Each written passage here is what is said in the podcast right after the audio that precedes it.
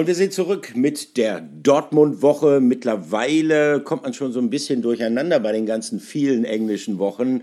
Was ich aber sicher weiß, ist, wir zeichnen an einem frühen Dienstagmorgen auf. Und das ist logischerweise genau eine Woche nach unserer letzten Aufnahme. Und äh, was mir auffällt, Patrick Berger, ist, dass sich innerhalb dieser Woche einiges getan hat. Borussia Dortmund wird ganz anders wahrgenommen als noch vor einer Woche. Und äh, ich habe auch eine Idee, woran das liegt. Zunächst mal guten Morgen, Patrick. Wo erwische ich dich? Ja, hi, einen schönen guten Morgen. Ich bin noch in Berlin geblieben nach dem Auswärtsspiel bei Union. Ich entschuldige mich ein bisschen, weil ich doch leicht nasal klinge. Also äh, irgendwie hat es mich so ein bisschen äh, erwischt. Also ich fühle mich gut, aber zumindest äh, ja, die Stimme und die Nase, die ist so ein bisschen äh, Hört man, ja. hört man. Also hört ich bin man, noch in ja. Berlin und dich erwischt man ja äh, im Hotel aktuell, weil du am Montag bei unserer Show beim Rudi Brückner Fan Talk warst ne? und äh, hast nicht ganz so viel Zeit, weil du deinen Flieger noch bekommen musst und gleich einen löslichen Kaffee vor dir hast, wie ich es vorhin schon mal mitbekommen habe. Ja, genau. Igitt, Igitt, also, ne? In der Tat, in der Tat. Zumal ich auch eine Art, äh, ja, man kann schon fast sagen, Kaffeefetischist bin. Ich habe zu Hause eine kleine Cafetiera und ich lege eigentlich Wert auf gute Kaffeemischungen, die ich mir dann selber male. Und naja, gut, da müssen wir jetzt durch. Was tut man nicht alles für Ja, unseren ja. kleinen, aber. Aber da haben wir was feinen gemeinsam, Podcast? Olli. Da haben wir was gemeinsam. Wir haben Echt? jetzt mittlerweile eine Siebträgermaschine bekommen. Äh, Das macht richtig Ach. Spaß. Also das ist schon, das ist schon echt cool. Also da sind schon Ja, drei, hab vier, fünf Espresso am Tag bei mir. Also da hätten wir ja schon durchaus mal ein Thema, wenn es mit der Dortmund-Woche mal, was wir natürlich nicht hoffen, und es sieht auch toi toi toi an dieser Stelle vielen Dank an unsere äh, Zuhörerinnen und Zuhörer. Aber falls es mit der Dortmund-Woche mal bergab gehen sollte, ähm, dann könnten wir einen Kaffee-Podcast machen. Kaffee-Barista-Podcast, genau. Ja, genau. Aber ich weiß nicht, ob wir dafür jede Woche genug Stoff hätten, immer wieder Ja, was der BVB zu liefert mehr. Themen, ne? Der BVB In liefert der mehr Tat, Themen. in der Tat. Und zwar der BVB äh, schickt uns äh, und äh, die BVB-Fans unter euch, ich gehe davon aus, das wird die Mehrheit sein, die BVB-Fans werden durch Wechselbäder der Gefühle geschickt. Es ist ja wirklich unglaublich. Ähm, natürlich, wir haben die letzte Folge aufgenommen, ganz unter dem Eindruck des 2 zu 2 gegen den FC Bayern mit diesem sensationellen Schlussspurt, wo die Mannschaft von Edin Terzic aus einem 0 zu 2 Rückstand ja noch ein 2 zu 2 gemacht hatte. Und das war logischerweise sowas wie emotional ein gefühlter Sieg. Danach gab es zwei weitere Spiele. Zunächst mal das 1 zu 1 im Champions League Gruppenspiel gegen den FC Sevilla. Da hat es Borussia Dortmund verpasst, äh, vorzeitig ins Achtelfinale der Champions League einzuziehen. Und nach Schlusspfiff stand ein gewisser Mats Hummels vor den Fernsehkameras und hat ähm, sehr, sehr deutliche Kritik geäußert an der Vorstellung der Mannschaft und vor allen Dingen auch an einer gewissen Form von Schlendrian, die immer mal wieder Einzug in das Spiel des BVB nimmt. Naja, und äh, fast eine self-fulfilling prophecy. Am Sonntag nach dem Spiel bei Union Berlin stand Mats Hummels wieder da. Er musste vergleichbare Worte wählen. Er war mächtig angefressen. Ich habe dieses Bild noch in Erinnerung, wie er zum Fernsehinterview gekommen ist und erstmal diesem, dieser Werbewand, diesem Werbeträger, der dann hinter den äh, Gesprächspartnern steht, einen kräftigen Frustschlag verpasst hatte. Patrick Berger, lass uns, auch wenn es schwerfällt, über das Spiel bei Union Berlin sprechen. Deine Eindrücke? Ja, also es war schon, äh, es stimmt schon ein bisschen, dass sich der BVB selbst geschlagen hat. Also das fing ja natürlich an mit äh, dem äh, Fehler. Man kann es gar nicht Fehler nennen, weil es kein Fehler ist. Es ist einfach ein Ausrutscher. Das äh, kann immer mal passieren. Es war sowieso ein recht seifiger Boden. Der ein oder andere ist wirklich da in Köpenick ähm, ausgerutscht. Gregor Kobel. Damit ähm, ist äh, die Niederlage schon sehr, sehr früh eingeleitet worden, dann weiß man, wenn man gegen Union in Rückstand gerät, dann ähm, wird es halt eben enorm schwer für, für jede Mannschaft, weil äh, sie eins haben und das ist voller Einsatz, volle Leidenschaft. Und ähm, das war ganz interessant, als man auf der Pressekonferenz so ein bisschen zugehört hat, also gerade auch die Berliner Kollegen, die haben halt schon gesagt, jeder in der Mannschaft und auch Spieler, die vermeintliche Starspieler wie äh, ein Jordan äh, Sibachö oder auch ein äh, Geraldo Becker, die verrichten trotzdem Arbeit, die man als Fußballer eigentlich nicht machen will. Und zwar dieses bedingungslose Rennen, Verteidigen, Grätschen. Ja. Und Ja. ähm, das ist auch ein Kompliment übrigens gewesen, äh, was Edin Terzic ausgesprochen hat. Das ist ein Spitzenteam, meinte er, und jeder weiß dort, was er zu tun hat. Und sie machen vor allen Dingen äh, Sachen, die man als Spieler nicht so gerne macht. Und äh, dann wurde es vom Anfang, äh, von Anfang an eben sehr, sehr schwer Und dann äh, ist das 2-0 gefallen. Ähm, mit einer Geschichte, die Mats Hummels nämlich angesprochen hat. Er sprach ja in Sevilla von Hacke Spitze 1, 2, 3, was dann eben zu viel ist beim BVB und ausgerechnet Karim Adeyemi mit der Hacke Spitze 1, 2, 3, der Ballverlust, der dann zum 0-2 geführt hat und äh, am Ende ist es dann halt kaum mehr möglich, äh, an der alten Försterei äh, das Ding eben umzudrehen, umzubiegen. Ähm, was ich schon sehr auffällig fand, die Zweikampfwerte, wenn man die sich mal rein anguckt, so schlecht sind die auf dem Papier gar nicht, aber in den entscheidenden Momenten, da hat sich der BVB dann doch den Schneid abkaufen lassen von Union, war, war in den Duellen nicht, nicht auf der Höhe, nicht voll da und hatte einfach ein bisschen Probleme auch mit der, mit der robusten Gangart. Und äh, man muss einfach sagen, und die Frage kann man am Ende auch thematisieren, die Dreierkette, war das das richtige Modell, was Edin Terzic äh, angewendet hat? Äh, und da habe ich so ein bisschen meine Zweifel und bin gespannt, wie du, wie du das siehst, Olli. Ja, zumindest war es eine taktische Marschroute, die verraten hat, wie viel Respekt Edin Terzic vor Union Berlin gehabt hat. In der Tat, darüber kann man trefflich streiten. War es nicht vielleicht einfach auch schon ein bisschen zu viel Respekt, ähm, zu sagen, okay, wir spielen bei Union Berlin, was ja so geil die auch unterwegs sind und wie erfolgreich die auch unterwegs sind, jetzt ja nicht gerade ähm, eine Tormaschine, eine Kombinationsmaschine ist. Also brauche ich drei Innenverteidiger, wenn ich bei Union Berlin spiele, sendet das eventuell auch ein gewisses Signal an die Mannschaft aus. Und vor dem Hintergrund wiederum verstehe ich dann allerdings trotzdem nicht diese Nachlässigkeiten, die sich dann im Spiel eingeschlichen haben. Der Trainer hat gewarnt vor Union Berlin. Der Trainer hat äh, sicherlich auch durch diese Maßnahme, durch die taktische Umstellung nochmal deutlich gemacht, für wie gefährlich, für wie stark er Union Berlin hält. Und trotzdem kommt es dann zu diesem Lapsus beispielsweise von Karim Adeyemi und anschließend ähm, nochmal zu einer Art, äh, allerdings berechtigten Generalkritik. Ich schlage vor, ähm, weil wir ja immer unseren Podcast ein bisschen unterteilen in Rubriken, äh, wir starten mal mit dem Aufreger der Woche. Es war nicht besonders schwer, ähm, den Menschen ausfindig zu machen, der sich in dieser zu Ende gegangenen Woche wirklich mit Abstand am meisten aufgeregt hat. Hier ist er, der Aufreger der Woche und logischerweise der aufgeregteste der Woche heißt Mats Hummels. Aufreger der Woche der aufgeregteste der Woche. Auch ein schönes äh, Wortspiel, Olli, auf jeden Fall. Äh, das kann man äh, ganz klar so sagen. Mats Hummels, ähm, der mit der Kritik, du hast es eingangs ja schon gesagt, sehr, sehr deutlich geworden ist. Äh, in Sevilla fing das ja schon an, äh, da äh, völlig zu Recht. Nicht nur er, aber auch die Fans, die ganze Mannschaft ähm, sehr sauer gewesen auf die eigene Leistung, ähm, weil es ein bisschen ärgerlich ist, weil man jetzt in zwei Spielen nachsitzen muss äh, gegen City und dann kommt es ja fast zu einem Endspiel. Ja äh, gegen Kopenhagen. Also das hätte man äh, durchaus einfacher und leichter haben können, als jetzt noch weiter zu zittern. Und da waren die Worte, ich habe jetzt eben extra nochmal nachgeguckt, ähm, wo er gesagt hat, es muss aus manchen Köpfen raus, dass Fußball sexy sein muss, äh, dass man Hackespitze mhm. 1, 2, 3 braucht. Ähm, er hat auch René Maric zitiert, der gesagt hat, man braucht nicht die besonderen Momente, sondern manchmal ist es der einfache Pass, der gut und wichtig sein muss. Er hat ganz klar angesprochen, dass die Spielintelligenz bei dem einen oder anderen fehlt.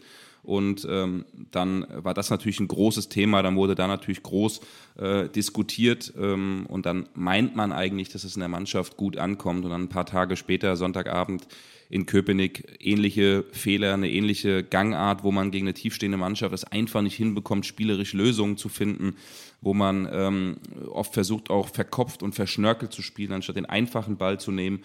Und ähm, dann ist er in der Mixzone auch nochmal deutlich geworden und ähm, hat dann eben auch die Punkte klar angesprochen. Und äh, wie klar er das angesprochen hat, da wollen wir doch mal reinhören, weil er einen Vergleich gezogen hat, ähm, der auch mit Twitter, Facebook, Instagram und Co. zusammenhängt. Ähm, fand ich ganz interessant. Hören wir mal kurz rein, was Mats Hummels gesagt hat. Wir sehen es ja beim 2-0. Es ist einfach, es ist ganz, ganz wichtig im Fußball, dass man weiß, in welchen Situationen, in welchen Bereichen Risiko angebracht ist und Risiko nicht angebracht ist. Und ich glaube, diese Abschätzung dessen, wann man schnickt und wann man nicht schnickt, ist auf jeden Fall eine Aufgabe, die wir immer noch, die wir schon seit über drei Jahren, aber ich glaube auch wahrscheinlich schon bevor ich da war, die wir immer noch haben, weil ähm, ja, es ist eben, manchmal ist der einfache, der einfache 20 Meter Rückpass die beste Lösung, auch wenn sie vielleicht nicht äh, danach auf Social Media kommt. Ja, Social Media Kritik ist ganz schön, aber es ist die Fortsetzung seiner Kritik sozusagen äh, mit anderen Mitteln, mit anderen Bildern, äh, die er für uns Zuhörer da malt. Also statt äh, Fußball muss nicht sexy sein, soll Fußball jetzt auch nicht darauf ausgerichtet sein, in erster Linie, dass ein Spieler sich in Social Media abfeiern lässt. Ähm, ich habe eine leise Idee, wer ein Adressat dieser Kritik sein könnte. Äh, nochmal den Bogen zu Mats Hummels Kritik nach dem Sevilla-Spiel zu schlagen. Ähm, Hackespitze, ein Frei, drei. Es gab einen, ja, einen Passversuch. Äh, dabei blieb es dann ja auch, äh, wo der Ball mit der Hacke gespielt wurde, von Karim Adeyemi in einer Situation, wo man es tunlichst vermeiden sollte in erster Linie, wo man es äh, tunlichst vermeiden sollte, wenn man bei Union Berlin spielt, die dann nicht lange fackeln, schnell umschalten und auf direktem Weg versuchen, auf das gegnerische Tor zu gehen. Das sind deutliche Worte, das ist ähm, schon eine Kritik, die auch ans Eingemachte geht. Ähm, ich könnte mir vorstellen, dass das einerseits von den Fans und auch von einigen BVB-Spielern geteilt wird. Das wissen wir ja auch. Du mhm. hast, kommen wir später nochmal drauf, mit Niklas Süle gesprochen. Ich könnte mir aber auch vorstellen, dass der ein oder andere BVB-Spieler, speziell jemand, der sich da jetzt persönlich angesprochen fühlt, in der Situation, Stichwort Karim Adeyemi, vielleicht erstmal ein wenig schlucken muss, Patrick. Oder wie siehst du das?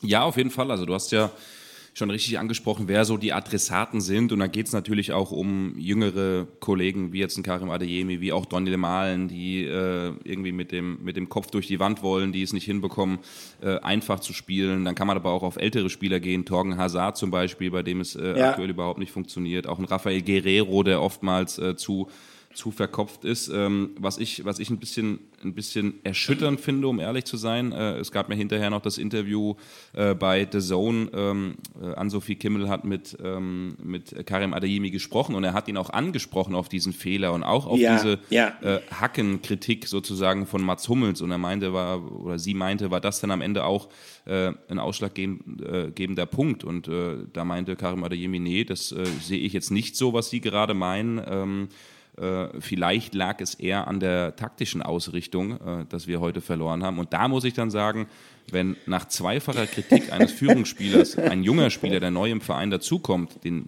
ich schätze von seiner fußballerischen Art und Weise, dann irgendwie das nicht so ganz äh, verstehen will und sogar sagt, nö, daran liegt es nicht, also kein ja. bisschen Selbstkritik an den Tag bringt, dann ist das schon ein Zeichen dafür, dass es A nicht jeder versteht und B, dass noch ziemlich viel Arbeit beim BVB dann davor steht, bis man das in die Köpfe der Spieler reinbekommt. So sehe ich das, Olli. Also das unterschreibe ich zu 100 Prozent, äh, zumal es natürlich auch dann ganz, ganz dünnes Eis wird, wenn er, um von dem eigenen Fehler, auf den er angesprochen worden ist, abzulenken, dann auf einen möglicherweise, kann man ja auch darüber diskutieren, ein Fehler des Trainers kommt mit dieser Systemumstellung, die er da gemacht hat. Also äh, das ist sehr, sehr schwierig, äh, wenn ein Spieler sich im, im, Anschluss an ein Spiel, auf äh, das er nachhaltigen Einfluss genommen hat, aufgrund einfach einer falschen Entscheidung, die er da getroffen hat. Und das ist jetzt wirklich vorsichtig ausgedrückt, äh, wenn der dann versucht, die Schuld sozusagen weiterzugeben, in dem Fall vielleicht auch noch an ähm, den Trainer. Und in der Tat muss man sich dann natürlich fragen, äh, zu wie viel Selbstkritik ist in dem Fall Karim Adeyemi überhaupt fähig? Aber, und äh, das unterstreicht natürlich auch nochmal, die Dringlichkeit, dass zum Beispiel Mats Hummels, aber nicht nur er, äh, auch Niklas Süle beispielsweise, das unterstreicht die Dringlichkeit, dass diese Kritik die jetzt geäußert worden ist äh, von Spielern, auch von Matthias Sammer, dass sie in der Form klar und deutlich geäußert wird, weil nur dann, wenn man es schafft, ein größeres Bewusstsein dafür zu schaffen, was bei Borussia Dortmund schief läuft, und das ist ja nicht erst in dieser Saison, sondern das war ja auch in den vergangenen Jahren leider Gottes immer wieder der Fall. Nur wenn man es schafft, dafür ein Bewusstsein zu schaffen, dass sich da grundlegend was ändern muss, dann kann sich vielleicht auch was ändern. Ähm, Patrick, ich glaube schon, es wird Zeit für Borussia Dortmund mit diesen Defiziten, die immer wieder auftauchen, ähm, sehr klar, sehr deutlich umzugehen, sie nicht versuchen, unter den Teppich zu kehren. Das ist erstmal eine Grundvoraussetzung, um vielleicht eine Änderung erwirken zu können. Ja, das sehe ich auf jeden Fall genauso. Ähm, es ist auch absolut erwünscht. Also auch äh, Matthias Sammer, ja. Aki Watzke, die stehen schon hinter dieser Kritik. Auch Edin Terzic hat ja gesagt, wichtig ist, dass Mats Hummels sagt, wir, dass er vom Wir spricht und nicht nur ja. mit dem Finger auf andere Kollegen zeigt, weil das war in den letzten Jahren ja immer auch mal das Problem, dass es in der Kabine jetzt nicht so gut ankam. Also Mats Hummels ist jetzt nicht der allerbeliebteste Spieler, das will er auch gar nicht sein. Ähm, er ist der Meinung, man muss nicht mit äh, jedem Einzelnen befreundet sein, ähm, weil sonst kommt man nicht weiter. Das hat er auch schon mehrfach gesagt, das war 2014 in der Nationalmannschaft auch nicht der Fall. Äh, trotzdem hat man eine absolute Leistungskultur gehabt und da will man eben wieder hin und dass er dann auch bei uns äh, am äh, Sonntag nochmal gesprochen hat, da hätte der BVB ja auch sagen können, nee, nee, du sagst jetzt mal nichts. Ja, da sieht man, dass das schon auch im Verein gewollt ist. Was ich interessant finde, dann können wir das Thema ähm, äh, gleich auch abschließen. Äh, Olli, der Lothar Matthäus, Rekordnationalspieler, hat sich äh, in einer Sky-Kolumne zu Wort gemeldet und hat ähm, Mats Hummels kritisiert. Das fand ich ganz interessant, weil er gesagt hat, sich Woche für Woche hinzustellen, Social Media Posts abzusetzen und Mannschaftskollegen ständig zu kritisieren. Das geht irgendwann nach hinten los. Das wird auch in der Kabine nicht gut ankommen. Denn dann fragen sich die Mitspieler, ähm, selbst auch, ob Mats wirklich Woche für Woche Topleistung abliefert und nicht auch mal den einen oder anderen Fehler macht. Also er hat da eher eine andere Meinung, äh, was ich ganz interessant finde. Es ist ein schmaler Grad, da hat er, glaube ich, absolut recht. Aber äh, ja. unterm Strich, wenn nicht Führungsspieler wie Hummels, wie Reus, wie, ähm, ja, ich nehme auch einen Bellingham dazu, das sagen können, dann frage ich mich, wer sonst in so einer Mannschaft. Und ich glaube, Lothar Matthäus wäre auch sehr selbstkritisch oder auch sehr kritisch mit seiner Mannschaft gewesen in so einer Phase. Ja, also womit er natürlich recht hat, ist, die Problematik besteht halt darin, wenn du innerhalb kürzester Zeit äh, diese Generalkritik, das war es ja irgendwo, dann schon wiederholen muss. Und das merkte man Mats Hummels ja auch an. Er war sehr, sehr angefressen jetzt in Berlin. Wie gesagt, der Schlag vor diese Werbewand dokumentiert das noch einmal. Und man muss natürlich aufpassen, dass man sich da nicht verbraucht. Aber ich glaube, der entscheidende Punkt ist tatsächlich der, wenn man mal die letzten Jahre hm, sich vornimmt und dann feststellt, dass Borussia Dortmund immer wieder vergleichbare Symptomatiken gezeigt hat. Das heißt, dass die Mannschaft immer mal wieder sich um den Lohn ihrer Arbeit gebracht hat, weil entweder jemand zum Kopfball nicht richtig hochging, weil irgendjemand den Zweikampf nicht angenommen hat, weil irgendjemand einen völlig leichtsinnigen Pass gespielt hat, seine Deckungsaufgaben vernachlässigt hat, was einfach zurückzuführen ist auf ja fehlende Konzentration, äh, nehmen wir die Spiele in dieser Saison, schauen wir uns die Niederlagen an. Was war beim 2 zu 3 äh, gegen Werder Bremen zu Hause? Der BVB gibt ein überlegen geführtes Spiel fahrlässig aus der Hand in der Schlussphase. Was war bei der Niederlage in Köln kurz nach der Halbzeit, diese Tiefschlafphase etc. pp. Das muss raus aus dieser Mannschaft. Solange das nicht rauskommt, wird Borussia Dortmund äh, nicht ernsthaft beispielsweise um einen Titel mitspielen können. Man muss sich jetzt die Tabellensituation anschauen und man muss, also ist vielleicht schon eine gewisse Form von Masochismus, liebe BVB-Fans. Man muss sich mal ausmalen, wo Borussia Dortmund stehen würde, hätte es diese Aussetzer in der Form nicht gegeben. Und die müssen klar angesprochen werden.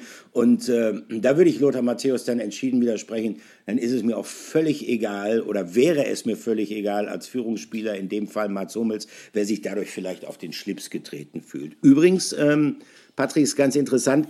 Ähm, du hast es ja auch gesagt, Mats Hummels war nicht der Einzige, sondern ähm, du hast mit Niklas Süle gesprochen und ähm, der findet auch recht klare Worte.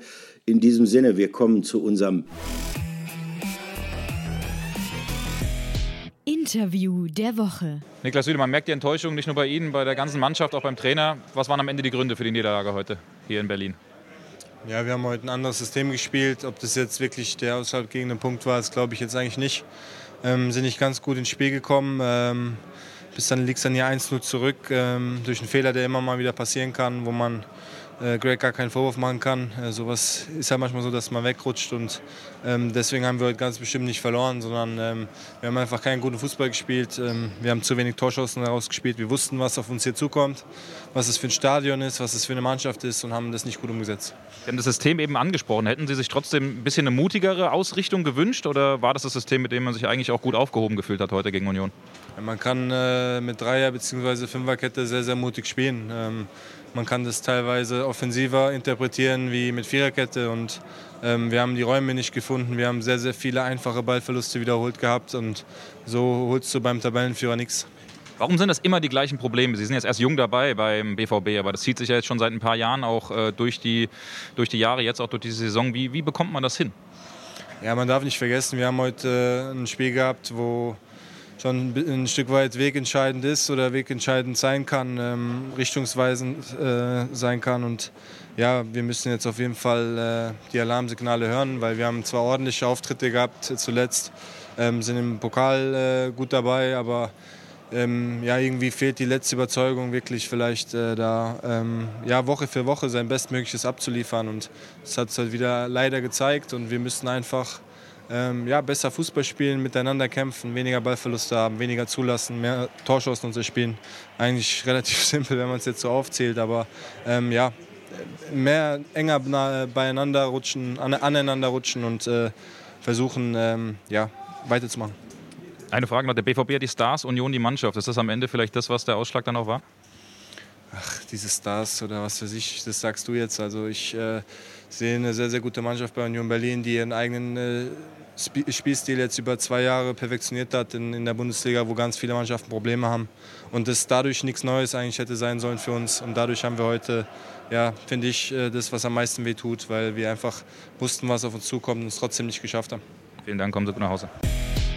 Oh, das sind auch recht klare Worte gewesen, auch wenn natürlich Niklas Süle ein anderer Typ ist als Mats Hummels. Ähm, er wirkt eher, das hat man auch diesem Interview angemerkt, er wirkt relativ ruhig, ähm, wenn er solche Sachen ausspricht. Aber wenn man sich das inhaltlich nochmal vor Augen führt, dann ist das schon auch eine sehr, sehr klare Kritik an der Mannschaft und ähm, klar, äh, ich könnte mir durchaus vorstellen, er ist vom FC Bayern gekommen zum BVB. Er möchte sehr gerne seinen ehemaligen Mannschaftskollegen zeigen, dass mit Borussia Dortmund auch in Sachen Titelkampf was möglich ist. Das hat er ja auch sogar mal betont.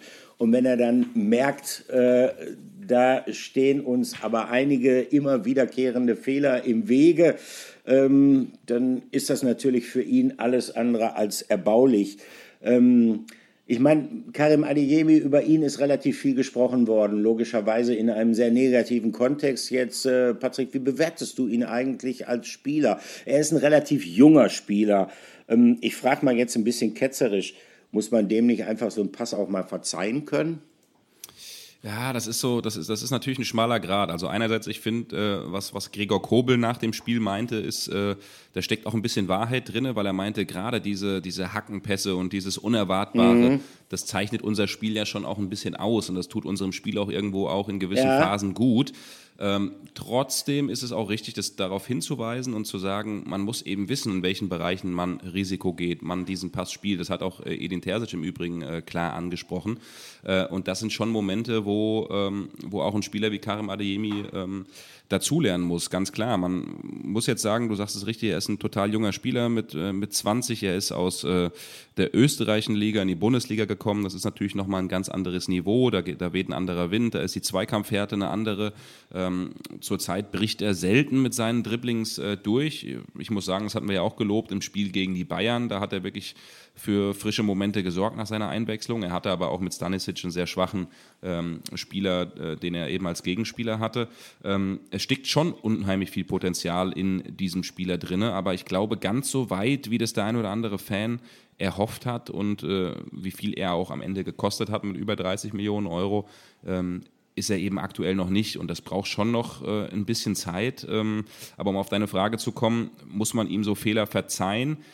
Ah, ich finde es ich find's ein bisschen schwierig, weil ich kann auch erwarten von einem Spieler, der schon Champions League gespielt hat, der schon äh, Titel mit Salzburg äh, geholt hat, dass man eigentlich weiß, in welcher Phase des Spiels man mit der Hacke spielt und in welcher nicht. Und das kann man dann halt in der eigenen äh, Hälfte einfach nicht machen. Und deswegen tue tu ich mich ein bisschen schwer zu sagen, den Fehler muss man ihm verzeihen. Aber vielleicht hast du da eine komplette Gegenmeinung. Nein, nein, das habe ich nicht. Mich hätte es nur interessiert, weil natürlich darf man bei aller berechtigten Kritik, ich reihe mich da eindeutig in die in die Reihe der Kritiker ein.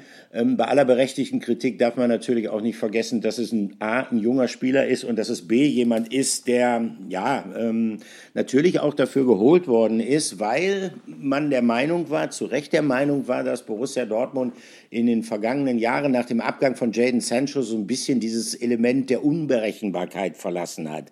Mhm. Was natürlich auch dafür sorgt, wenn man einen Spieler hat, der ein paar unkonventionelle Dinge macht, der vielleicht auch mal ein bisschen mehr riskiert als andere Spieler, was natürlich dafür sorgen kann, dass man, wenn man gegen tiefstehende Gegner spielt, eine, eine, eine etwas verkrustete Abwehrstruktur des Gegners auch aufbrechen kann. Aber logischerweise, man muss immer gucken, und da wären wir dann wieder bei Mats Hummels, man muss immer wieder gucken, auf welcher Zone des Platzes man welches Risiko eingeht. Und da dieses Risiko einzugehen, da in der Tat, da hat Mats Hummels rechts, dafür hätte man, wenn es aufgegangen wäre, relativ wenig gewonnen, aber wie man gesehen hat, wenn es nicht aufgeht, verliert man dafür umso mehr an defensiver Stabilität. Ähm, Karim Adeyemi, ganz anderer Spielertyp, logischerweise, obwohl er noch sehr jung ist ähm, im Vergleich zu Jude Bellingham. Äh, wir haben viel über Jude gesprochen in den letzten Wochen und immer in einem sehr positiven Kontext. Wir haben ihn sehr, sehr gelobt äh, und zu Recht gelobt, finde ich auch, weil es einfach unfassbar ist, was der in einem relativ jungen Alter schon gemacht hat.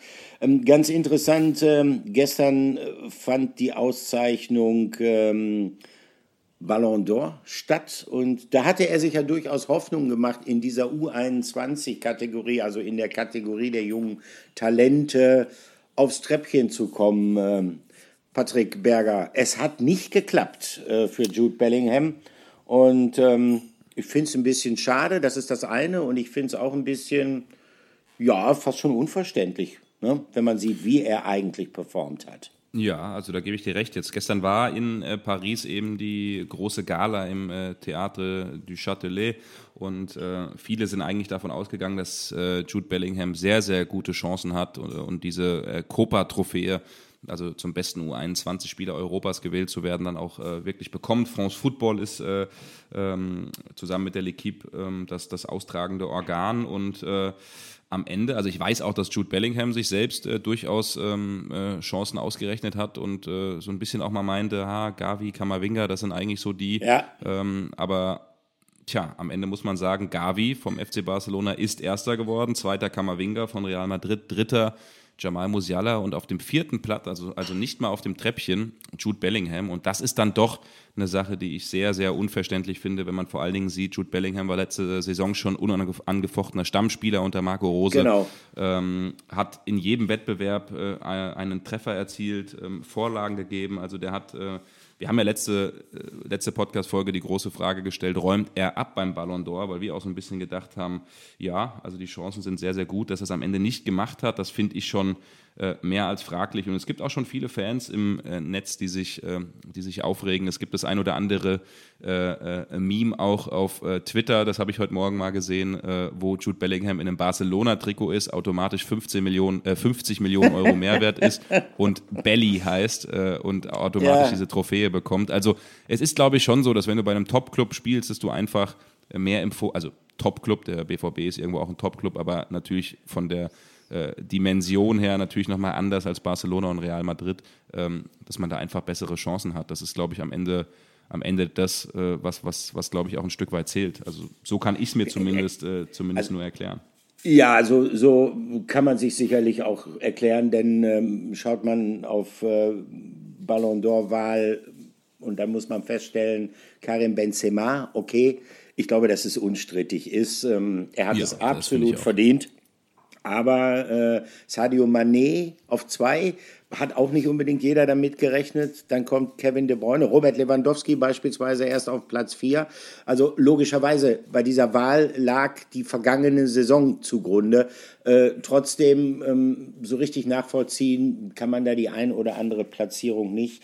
Aber wir haben über Jude Bellingham auch aus einem anderen Grund gesprochen, weil wir hatten ja schon nach dem Sevilla-Spiel äh, das Vergnügen gehabt, nach Schlusspfiff mit ihm zu reden. Und ein Thema war, Patrick, du warst es auch, du hast es aufgebracht. Äh, wie geht er eigentlich mit diesen ganzen englischen Wochen und mit den damit verbundenen Belastungen um? Und ich kann mich noch gut erinnern, nach dem Sevilla-Spiel hat er dann gesagt, ja, ja, also ich spüre tatsächlich jeden Knochen im Leib. Er hat jede Minute gespielt. Und dann kommt ähm, das Spiel bei Union Berlin. Und da machte Jude Bellingham tatsächlich einen Eindruck, wie man ihn aus den letzten Wochen von ihm überhaupt nicht gewohnt war. Er, er wirkte so ein bisschen, wie soll ich sagen, nicht gerade spritzig. Möglicherweise, Patrick, vielleicht auch etwas überspielt mittlerweile.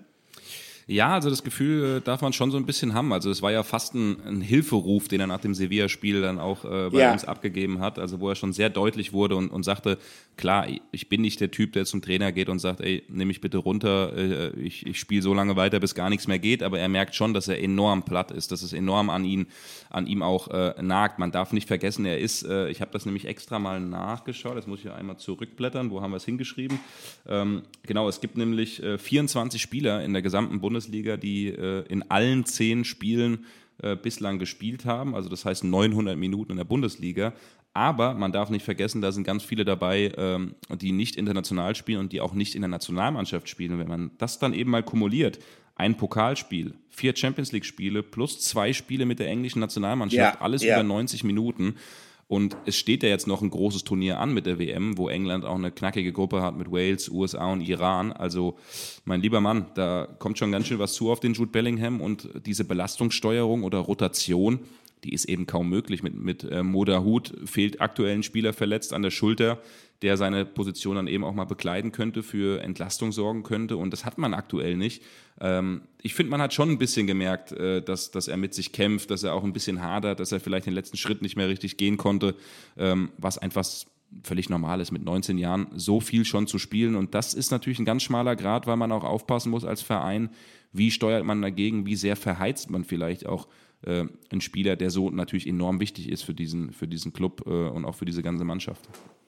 Also ich würde dem eigentlich allem von dem, was du gesagt hast, zustimmen. Ich bin mir allerdings bewusst, dass es dazu auch andere Meinungen gibt. Also wir haben beispielsweise gestern bei äh, Rudi Brückners Talk auch darüber gesprochen und Peter Neururer ist er einer komplett anderen Meinung. Er sagt, es könne nicht angehen, dass ein 19-Jähriger nach äh, zehn Spielen in der Bundesliga plus äh, ein paar Champions League Spielen, von mir aus auch ein paar Länderspielen, äh, jetzt tatsächlich schon eine derartige Form von Müdigkeit spürt. Und man müsste aufpassen, dass man so etwas nicht überstrapaziert, also indem man drüber spricht, weil das natürlich diesen psychologischen Effekt zur Folge hätte, dass die Spieler das dann vielleicht irgendwann glauben. Äh, also es gibt da sehr unterschiedliche Auffassungen dazu. Ich finde es nur auffällig, ähm, dadurch, dass er halt immer spielt und dass er schon ähm, ungewöhnlich früh, wenn man sein Alter nimmt, in eine Führungsrolle hereingewachsen ist, glaube ich, dass ähm, diese Vielzahl von Spielen in dieser Vielzahl von englischen Wochen ihn psychisch einfach auch fordern. Alles andere wäre extrem überraschend, wenn das alles so an ihm abprallen würde. Er muss sich Gedanken darüber machen, gerade auch wenn es dann mal nicht so gut lief, warum ein Spiel vielleicht doch noch verloren ging. Das sind ja alles Dinge, die nimmt er mit nach Hause.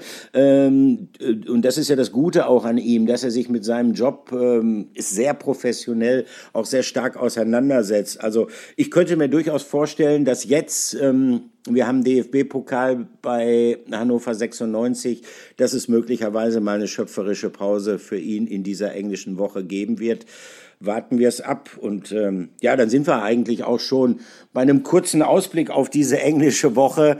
Ähm, ich weiß nicht, wie es dir geht, Patrick. Also ich kann sie fast nicht mehr zählen. Ich weiß gar nicht mehr genau, wie viel englische ja. Woche das jetzt hintereinander ist. Ja, ich bin ja, auch psychisch im Kopf so ein bisschen müde. Ja, so geht's mir auch. Ja, weil so schnell hintereinander, diese Abfolge von Themen, die man abarbeiten muss, so schnell hintereinander. Also das ist schon durchaus anspruchsvoll. Aber bitte, ähm, der Pokal, Hannover 96, ähm, eine Mannschaft, die in der zweiten Liga relativ hoch gehandelt wird. Ähm, Sport 1 hatte ja jetzt das Spitzenspiel gegen Arminia Bielefeld im Programm, wobei Arminia so schlecht gestartet ist, dass die Bezeichnung eigentlich nicht zutrifft. Die haben am Samstagabend gespielt. Hannover hat gewonnen und Hannover ist ein Aufstiegsfavorit. Also die Mannschaft von Edin Terzic ähm, sollte es tunlichst vermeiden, Hannover 96 zu unterschätzen.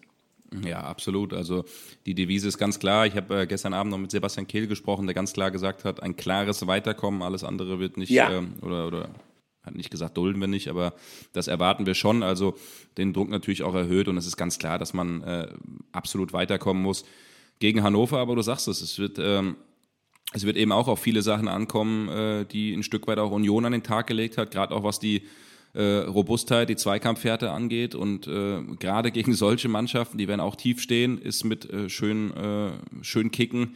Äh, dann, äh, dann also kommt man halt schwer durch, ne? Und deswegen muss man da. Definitiv. Äh, also da, da bin ich wirklich gespannt. Das ist ein Stück weit auch ein, auch ein Charaktertest jetzt nach so einem nach so einer Pleite äh, wie in Köpenick dann äh, jetzt nach Hannover zu fahren und dann am Wochenende Stuttgart. Das wird auch nochmal äh, ein ganz kniffliges Ding mit übrigens Dan Axel Zagadou als äh, ehemaligen BVB-Spieler und Sven Mislintat, äh, der ja auch lange beim BVB war. Also sehr, sehr interessant, den Trainer gerade gewechselt oder sind gerade noch dabei, den Trainer zu wechseln. Also äh, auch eine, eine kleine Wundertüte. Also das sind schon zwei Spiele, wo man vielleicht sagt, boah, kein Leckerbissen, aber genau das macht es aus BVB-Sicht, glaube ich, am Ende so gefährlich. Ja, vor allen Dingen, es darf nicht passieren, dass Mats Hummels sich zum dritten Mal in Folge hinstellt und sozusagen in Bezug auf die Mannschaft, egal wie man es jetzt nennen will, die Charakterfrage stellt oder äh, teilweise der Mannschaft die Professionalität abspricht, dann würde man echt Gefahr laufen, sich auch in einer gut gemeinten Kritik relativ schnell zu verbrauchen. Also es wird Zeit für Taten, es wird äh, Zeit, dass Borussia Dortmund, dass die Mannschaft auf die berechtigte Kritik, die größtenteils berechtigte Kritik der sie sich ausgesetzt sah, jetzt nach dem Union Berlin-Spiel speziell, dass die Mannschaft darauf eine Antwort gibt. Wir sind sehr, sehr gespannt, was die nächste englische Woche bereithalten wird. Und äh, wir sind sehr gespannt, Patrick, glaube ich, ähm, worüber wir dann genau in einer Woche in unserer nächsten Ausgabe der Dortmund-Woche reden werden. Zurzeit äh, ist es ein bisschen schwer zu prognostizieren. ja, das ist äh, sehr, sehr schwer zu prognostizieren. Aber schauen wir mal am Ende, was bei rumkommt. Ich würde sagen, Olli, du trinkst deinen löslichen Kaffee schnell aus. Du musst gleich einen Flieger bekommen. Und, ja, äh, Peter Neurohrer wartet schon. Wir, wir sind tatsächlich noch zum Frühstücken verabredet. Ja, äh, ich hoffe, dass ich noch einen vernünftigen Kaffee kriege. Und dann höre ich mir schön. auf dem Rückflug dann nach Düsseldorf äh, nochmal an, was alles beim FC Schalke 04 schief läuft derzeit. Oh ja, da äh, weiß gar nicht, ob du so viel Zeit dann im, im Flieger hast. Ne? genau. Also dann, äh, Olli, grüß Peter Neurohrer lieb. Ähm, Frühstück gut Sehr zusammen. gerne. Und ich trinke jetzt nochmal einen Salbei-Tee okay, äh, damit die Stimme im nächsten Podcast Macht das. noch ein bisschen besser Gute klingt, ne? Besserung, ne? Patrick. Danke, danke. Also, bis dann. Gute bis Woche dann. euch. Ciao, ciao. Tschüss.